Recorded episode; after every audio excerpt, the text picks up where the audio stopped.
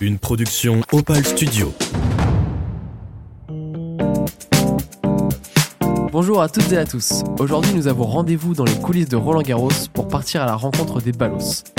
Moi, c'est Léo et j'ai moi-même été ramasseur de balles en 2018. C'est donc un plaisir pour moi d'être ici aujourd'hui. En partenariat avec le tournoi, voici une mini-série de 3 épisodes où vous pourrez découvrir comment devient-on ramasseur et tout un tas d'anecdotes sur le tournoi vécu de l'intérieur. Aujourd'hui, je retrouve Gonzague, que je connais très bien et qui a ramassé en 2018 et 2019 et qui fait désormais partie du staff des ramasseurs de balles. Salut Gonzague, comment Bonjour. ça va? Ça va très bien et vous? Ça va. Tu me vous vois maintenant? Non, en fait, avec euh, Gonzague, on, on se connaît bien parce qu'on a ramassé ensemble en 2018. Mais euh, là, c'est lui qui, c'est à lui qu'on s'intéresse. Euh, Est-ce que tu peux commencer par te présenter, nom, prénom, âge, ton année de promotion, d'où tu viens, tout ça, tout ça. Yes, alors du coup moi c'est Gonzague, euh, j'ai 20 ans. Je viens de Normandie, j'ai ramassé Roland en 2018 et 2019 et je suis dans le staff depuis 2021 maintenant. Ok, ça marche. Comment, à la base, toi, t'as découvert les sélections euh, pour devenir ramasseur de balles à Roland? Alors c'est un peu drôle, du coup j'étais spectateur euh, en fait à Roland en 2015 et euh, il se trouve que j'étais sur le central et j'avais du mal en fait à voir les joueurs sur le terrain. Et je me suis dit que les ramasseurs avaient beaucoup de chance d'être au bord du, terrain et sur le terrain même complètement. Donc ensuite dans les allées j'ai vu la, grande affiche qui indiquait comme on pouvait passer les sélections. Et tout bêtement en fait le soir je suis rentré chez moi, je me suis inscrit, j'ai passé les sélections deux fois, je les ai, je les ai ratées. La troisième fois, du coup, je l'ai réussi. Et ensuite, euh, de fil en aiguille, je suis arrivé, euh, je suis arrivé porte d'Auteuil. En 2017, on les a ratés ensemble, je crois. On les a ratés ensemble en 2017 et puis euh, petit à petit du coup on est arrivé ici ensemble. ouais. Ça marche. Et alors, euh, comment se sont passées euh, les sélections, euh, bah, les, les trois sélections que tu as passées, les journées, comment ça se passe pour toi Euh, C'était quoi un petit peu les épreuves, sur quoi tu as été noté et, et là où toi, tu étais meilleur euh, que les autres Alors du coup il y avait plusieurs épreuves, c'est toujours un petit peu les mêmes qu'aujourd'hui. Il y a des épreuves un petit peu physiques, un petit peu plus techniques, euh, des épreuves de coordination. C'est là c'est vraiment des petits jeux en équipe. En fait on est en, équipe de de six euh, toute la journée, toute la demi-journée de sélection en fait. Et euh, là il y a plein de plein de petits ateliers, plein de petits jeux pour un petit peu euh, voir notre niveau, comment on se comporte en équipe, comment euh, comment est-ce qu'on réagit face à plusieurs situations. Et puis ensuite, euh, moi je me souviens pas être très très bon sur les roulés sur mes deux premières sélections, qui a dû pêcher un petit peu pour pour être retenu. Et à la troisième sélection, euh, j'avais déjà ramassé un CNGT dans ma dans ma région à Deauville, et euh, ça m'a bien bien formé. Le fait de ramasser un tournoi avant, c'est vraiment bénéfique pour pour espérer ramasser à Roland. On arrive déjà avec des bases et des compétences que les autres n'ont pas. Donc, euh, donc ça m'a bien servi. Puis ensuite, j'étais, en forme pour les sélections à Amiens cette année-là. Et j'étais, j'étais retenu pour le stage de formation. Trop cool. Et alors, le stage de formation, du coup, euh, ça se passe comment euh, T'arrives, euh, je crois que c'était à Reims aussi. C'était à Reims complètement, c'est ça. Donc euh, on arrive, on, on connaît déjà des, têtes avec qui on était aux sélections, etc. Et puis là, c'est vraiment une immersion totale en fait de, de Roland Garros, mais pendant cinq jours. C'est cinq jours très très intenses où on rencontre plein de personnes, on se fait beaucoup d'amis et puis on passe vraiment du bon moment. Ça passe très très vite. Et là, on est vraiment en totale situation à Roland Garros. On apprend vraiment à ramasser type Roland Garros. On voit tout du début à la fin. Et puis euh, au bout des cinq jours, on a on a une liste qui est annoncée sur euh, qui sera retenu pour Roland Garros ou non. Et puis ensuite, euh, d'autres sont retenus par mail. Et je suis quelqu'un qui a fait partie des ramasseurs retenus par mail et non par appel directement après le stage. Donc un petit peu chanceux, mais je m'en suis sorti. Et alors, du coup, ça se passe comment au moment où tu quittes le stage et euh, t'es pas pris. Alors c'est c'est un peu compliqué parce qu'on voit tous nos amis euh, qui sont qui sont tous super contents d'être d'être retenus. Et on sait qu'on a passé le dernier stage de formation qui est même pas un mois avant avant Roland.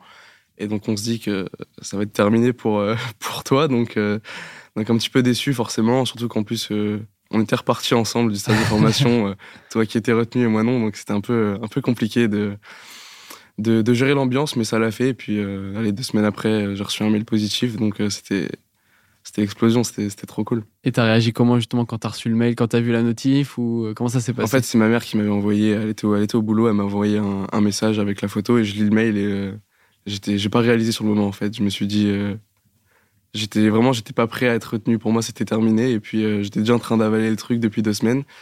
Et au final, bah, c'était le, début d'une grande, d'une grande aventure. Excellent.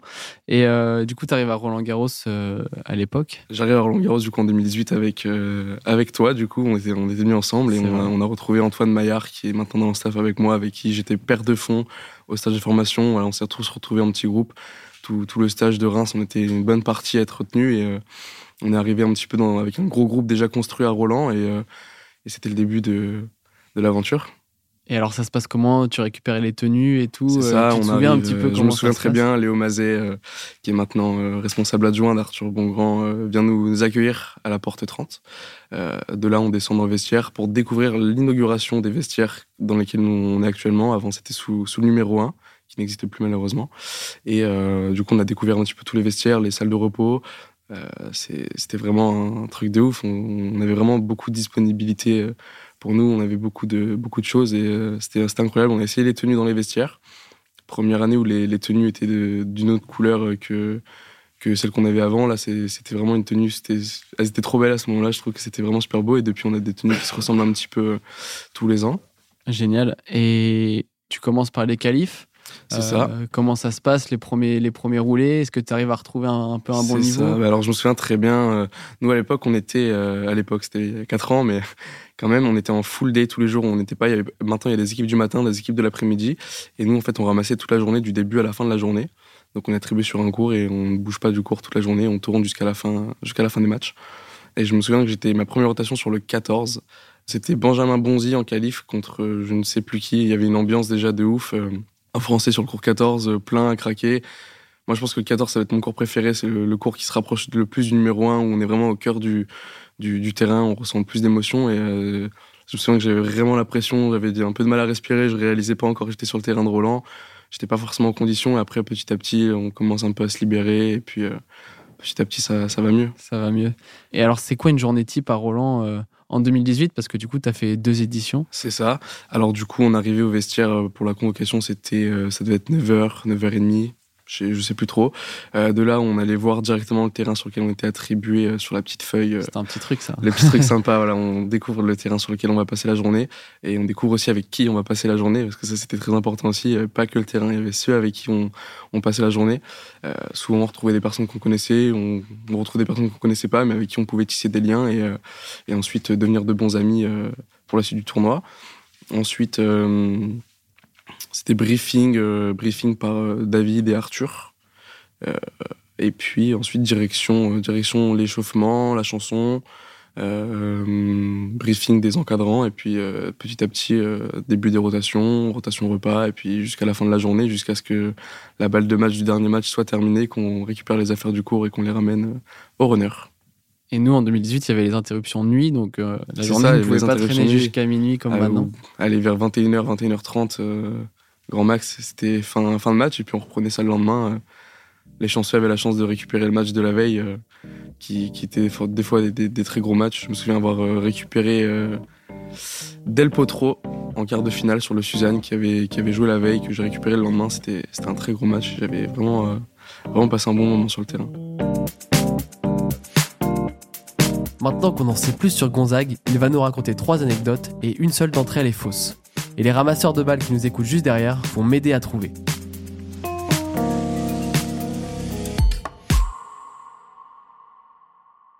Alors, euh, première anecdote, euh, donc euh, Roland 2018, je suis sur le central, je ramasse Silic contre Fonini.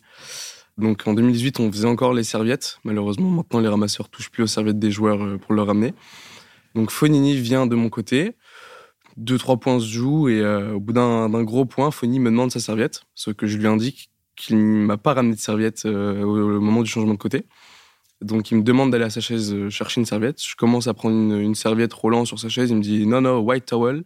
Donc je vais dans la glacière, je prends une serviette blanche. Et au moment où je me retourne, je vois que Fonny lance la balle pour le service. Donc moi je suis fond. Hein. L'arbitre du coup me demande de rester debout à la chaise d'arbitre.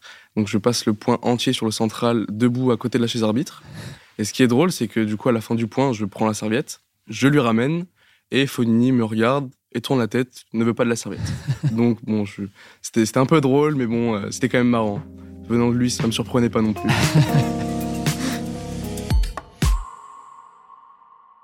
Deuxième anecdote, euh, donc Roland 2019, je fais partie des 18 pour la finale. La tradition veut que euh, chaque fois que la finale est terminée, le vainqueur prend une photo avec euh, les 18 ramasseurs de la finale. Donc à ce moment-là, c'était Nadal qui avait battu Tim. En fait, euh, Nadal c'est à côté de moi, on est tous autour de lui. Nadal est vraiment juste à côté de moi et euh, je, sens une main se poser sur ma cuisse en fait. Et euh, je baisse les yeux et je vois une veste un peu grise. Je me dis que notre tenue n'est pas grise. Donc j'imagine que je, lève les yeux et je vois que c'est Nadal qui, a sa main sur ma cuisse. Donc bah, premier réflexe, je sais pas pourquoi, j'ai fait la même chose que lui. J'ai mis ma main sur sa cuisse. Et en fait, de là, Nadal commence à appuyer en fait sur, sur ma cuisse pour, pour tâter mon muscle, peut-être, je sais pas. et du coup, j'ai fait pareil. Et en fait, on s'est regardé, on a rigolé tous les deux à ce moment-là. Et sur la photo, on est les deux seuls à rigoler sur la photo des 18, justement pour ça.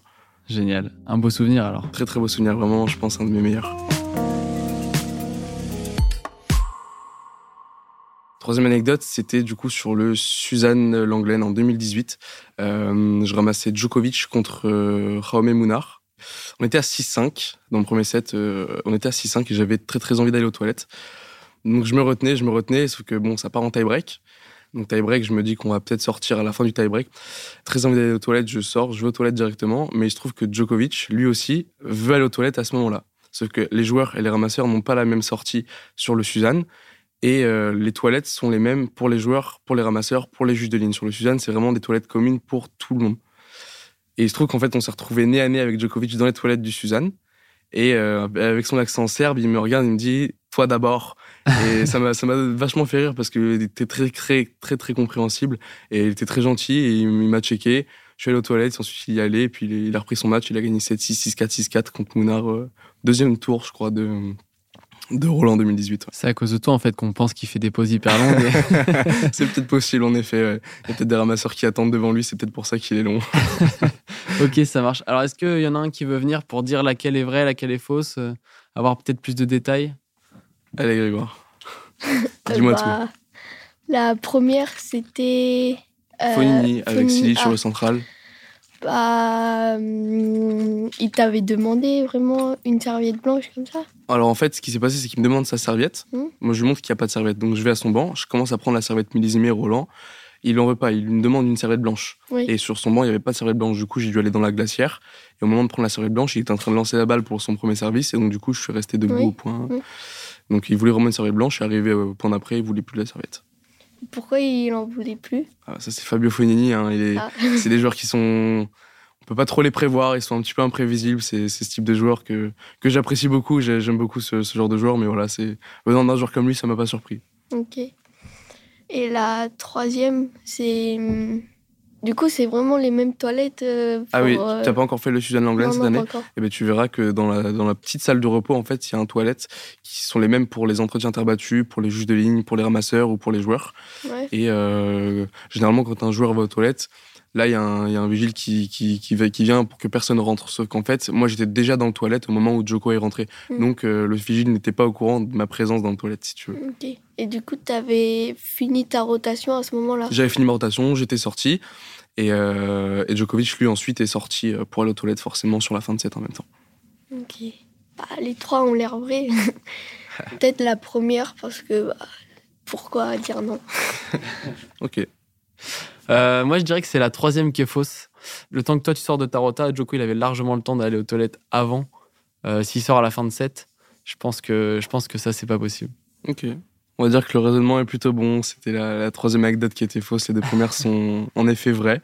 Mais la troisième est très probable. On a beaucoup de. Enfin, c'est déjà arrivé que là, je connais, j'ai en tête euh, quelqu'un du staff qui, euh, qui était aux toilettes sur le Suzanne et euh, il se trouve que Jean Lénard trouve elle est aux toilettes en même temps que lui en fait. Donc c'est vraiment très probable qu'un joueur se retrouve dans le toilette en même temps qu'un officiel du, du, tournoi en fait. Et là, pour le coup, je me suis servi de, de ça pour, pour raconter celle-là. Mais par contre, Choco a vraiment joué contre Mounard 7-6, 6-4, 6-4 sur le Suzanne en 2018. ça, ça, c'est, ça y a pas de souci, je te crois. alors, du coup, le truc de Fonini, c'est assez dingue. Il ouais, c'est vrai c'était assez marrant, mais ça m'a pas surpris parce que venant d'un joueur comme lui, euh, il est hyper imprévisible, il vient sans serviette, euh, il me la demande, C'était assez marrant quand même, c'était un peu improbable, mais c'était drôle. Je crois que tu me l'avais raconté, mais, euh, mais je m'en souvenais plus. C'est fort possible. Et ouais, du coup, la deuxième avec Nadal, tu vas plus nous, nous raconter un peu ton Roland 2019. Yes. Du coup, tu arrives, tu as un ancien ramasseur. Comment ça se passe déjà pour ramasser une deuxième année consécutive Pour ramasser une deuxième année, en fait, déjà, il faut avoir l'âge. c'est entre 12 et 16 ans. Donc si on est en dernière année, on ne pourra pas euh, postuler pour ramasser l'année d'après. Euh, moi, il me reste encore une année potentielle de ramassage. Donc il suffit de faire une lettre de motivation à Arthur ou Léo maintenant et d'expliquer pourquoi est-ce qu'on souhaite refaire Roland et d'amener les, les, idées de, pourquoi. Et de là ensuite un casting se fond de leur côté si, tu veux pour pour qu'ils désignent un petit peu une, entre 20 et trentaine d'anciens ramasseurs qui vont revenir à Roland dans le but d'accompagner au mieux les, nouveaux ramasseurs pour les, pour les aider à s'intégrer, s'ils ont des questions, pouvoir s'appuyer sur des ramasseurs comme eux.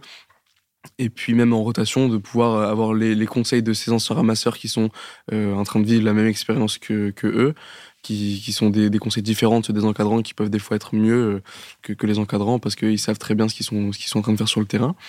Donc, du coup, euh, j'arrive en ancien et euh, avec un, un, rôle bien précis, c'est d'accompagner au mieux les nouveaux et puis de forcément aussi de, de passer un, excellent moment pour la dernière année que j'ai à faire et puis pourquoi pas essayer de ramasser une finale que j'avais pas fait l'année d'avant. L'année d'avant, tu avais terminé sur quel cours du coup J'avais terminé sur le Suzanne Langlaine, sur les finales messieurs légendes. C'était, c'était super drôle. On a passé un super bon moment. C'était, j'étais avec Antoine Maillard aussi, qui, qui, qui, était ma paire de fond stage, avec qui je suis maintenant dans le staff. Voilà, on a passé vraiment un, bon moment. C'était super cool. Et puis, euh, et puis on a déjà terminé dans les 36 meilleurs euh, de Roland. C'était déjà un truc de, de ouf pour moi. J'aurais pas pensé arriver jusque-là en n'étant pas retenu au stage de formation à l'origine. je me suis dit, bon, déjà, je suis un petit peu un miraculé d'être à Roland si j'arrive au moins euh, à faire quelque chose, ce serait cool. Et j'aurais jamais pensé finir sur le Suzanne Langlaine, ensuite faire Bercy, et puis refaire Roland, refaire un autre Bercy. J'aurais jamais pensé tout ce scénario après. Euh, après le stage de formation. Après le stage de formation, c'est vrai que. Et alors, du coup, euh, comment ça se passe? Parce que du coup, oui, il faut des ramasseurs à Bercy. Il y en a beaucoup moins. Euh, comment ça se passe là-bas avec des joueurs Est-ce que c'est différent de Roland Garros? Alors en fait, Bercy et Roland sont deux tournois complètement différents. L'ambiance, tout, ça, ça a vraiment rien à voir pour ramasser à Bercy. C'est des, ramasseurs de Roland. Donc là, Bercy de, cette année, ce seront des ramasseurs qui seront de Roland Garros de cette année. On ne prendra pas des ramasseurs qui ont ramassé il y a deux ans à Roland ou quoi que ce soit. Et c'est un choix qui est porté sur d'une part sur le niveau, mais également sur le mérite. Disons que même si un ramasseur est très très bon, il peut finir sur la finale, il peut être euh, le meilleur ramasseur du monde s'il veut. Si on estime que dans un groupe parce qu'à Bercy, on est 54 ramasseurs, on n'est pas 280 comme à Roland, on est vraiment en beaucoup plus petit comité. Si on estime qu'une personne n'aura pas un impact positif sur le groupe, il a beau être très bon, il ne sera pas retenu pour Bercy. Alors que euh, un ramasseur qui n'a pas forcément un niveau, euh, niveau final ou d'un niveau zona, on peut très bien le sélectionner pour Bercy parce qu'on estime que c'est une personne qui apportera beaucoup de bienfaits pour le groupe. on est un petit comité, on est vraiment dans un petit vestiaire qui est encore plus petit que cette salle de repos ici dans laquelle on est. Donc euh, il faut faire un bon casting pour être sûr de pas avoir de faut pas qu'on fasse les gendarmes en fait pendant pendant le tournoi, c'est important donc euh, voilà, choisir les, bonnes personnes euh, sur le niveau d'une d'une part pardon et également sur le, le comportement, l'état d'esprit. Ok, génial. Alors, une fois que tu as fait tes deux Roland, tes deux Bercy, tu veux plus partir? Non, c'est vrai tu que. Tu décides de devenir encadrant. Comment ça se passe aussi? Et c'est quoi, du coup, tes missions en tant qu'encadrant euh, ici à Roland? C'est ça, c'est vrai que quand on touche un petit peu à ce monde-là, on a, un peu de mal à le quitter. Euh, donc, du coup, j'avais déjà en tête, déjà quand j'étais ramasseur, de vouloir postuler pour le staff. Là, pareil, il faut faire une lettre de motivation. Et puis ensuite, euh, de là, on aura une réponse positive ou négative par mail. Euh, si elle est positive, on aura un entretien téléphonique avec, euh, avec Arthur pour, euh, pour qu'on en dise un petit peu plus sur, notre volonté de, de rentrer dans le staff, etc. Ensuite, l'appel, si c'est positif, de là, on ira à un stage de formation pendant quelques jours afin d'être un petit peu dans, le vif du sujet. Et de là, après le stage, si on est retenu, ben, là, on sera en, test un petit peu à Roland. Et au bout du deuxième Roland, si on arrive vraiment à confirmer notre place dans, le SAF. Là, on peut aller un petit peu sur, sur la tournée, sur toutes les sélections, sur les stages de formation, Bercy plein d'autres événements. Donc, euh, donc voilà. Et puis encadrant, euh, c'est vrai que là, du coup, c'est ma troisième année en encadrant. Je prends beaucoup de plaisir à faire ça. On est au cœur du, du, terrain avec les jeunes. On est vraiment un facteur essentiel pour, pour la progression des jeunes tout au long des, des, trois semaines de Roland. Donc c'est un rôle qui me plaît beaucoup parce que c'est vrai que quand j'étais ramasseur, on a besoin en fait des encadrants, on a besoin de leurs conseils de, pour pouvoir progresser, d'aller au plus haut. Sans, sans les encadrants, j'aurais, j'aurais jamais eu le parcours que j'ai eu euh, en tant que ramasseur. Donc pour moi, c'est, c'est essentiel de leur apporter en fait ce qu'on m'a apporté. Et, euh, et je trouve c'est important de, de, le transmettre, euh, sachant qu'on me l'a transmis. Génial. Est-ce que j'ai une petite dernière question Est-ce que tu pourrais donner un, un conseil en tant qu'encadrant Pour faire Roland Garros? Ouais, à quelqu'un qui écoute, qui se dit ah je connaissais pas, j'aimerais bien faire Roland Garros quel est le, conseil le plus important que tu pourrais donner? Alors, si un passionné de tennis souhaite devenir ramasseur de balles chez nous, euh, eh bien, écoute, je lui dirais de, se donner les, moyens à fond, d'y croire. Parce que si on n'y croit pas, et on pourra pas y arriver tout simplement. Le positif attire le positif. Et si on y croit, qu'on croit en nous, qu'on se donne les moyens pour réussir, qu'on se donne à fond, à fond dans tout ce qu'on fait sur nos interventions, qu'on a l'écoute des conseils qu'on leur donne, car même en sélection, on leur donne des conseils pour progresser. S'ils sont à fond, qui, croient en eux, et que euh, avec un petit peu d'entraînement sur le, geste du roulé, qui est le, geste de base, je pense que on peut accéder euh, à être ramasseur de balles à Roland Garros. Ok, excellent, merci beaucoup. Merci à toi, merci à vous. Et puis euh, on te retrouve sur le bord des cours à Roland Garros. Exactement, sur le cours 6 cet après-midi. Ça marche. Merci beaucoup. Un grand merci à Gonzague pour le temps qu'il nous a accordé avant de retourner au bord des cours pour encadrer une équipe de ramasseurs.